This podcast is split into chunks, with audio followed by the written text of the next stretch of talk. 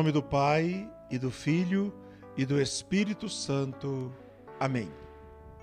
Celebramos a festa de Todos os Santos. É com muito carinho que eu desejo a você e a sua família saúde e paz. Ao meditarmos neste domingo a festa de Todos os Santos, primeiro é importante compreender e recordar que, embora o dia de Todos os Santos seja 1 de novembro, a Igreja transferiu para este domingo a celebração. Assim acontece com todas as grandes celebrações que ocorrem durante a semana sem ser feriado. Nesta semana passada, nós celebramos no dia 2 a festa de finados, a celebração de todos os mortos. E a igreja, no dia 1 celebra todos os santos.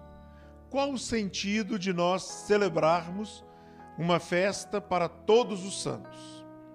Qual o sentido da igreja proclamar santos e apresentar como modelo de vida para os fiéis pessoas da mesma condição e natureza que nós, que foram santificadas, consideradas como exemplo de vida cristã.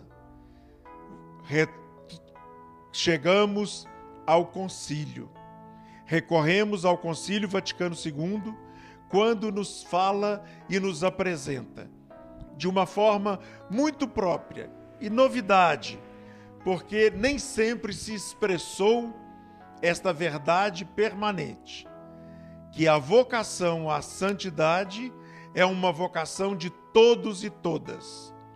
Quer dizer, qualquer que seja a nossa condição, casados, solteiros, religiosos, consagrados, sacerdotes, todos os filhos e filhas de Deus, pelo batismo, recebemos o chamado à vocação universal.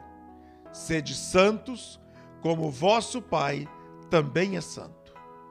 Deus nos abençoe e nos santifique, e sejamos sempre abençoados, em nome do Pai, e do Filho, e do Espírito Santo.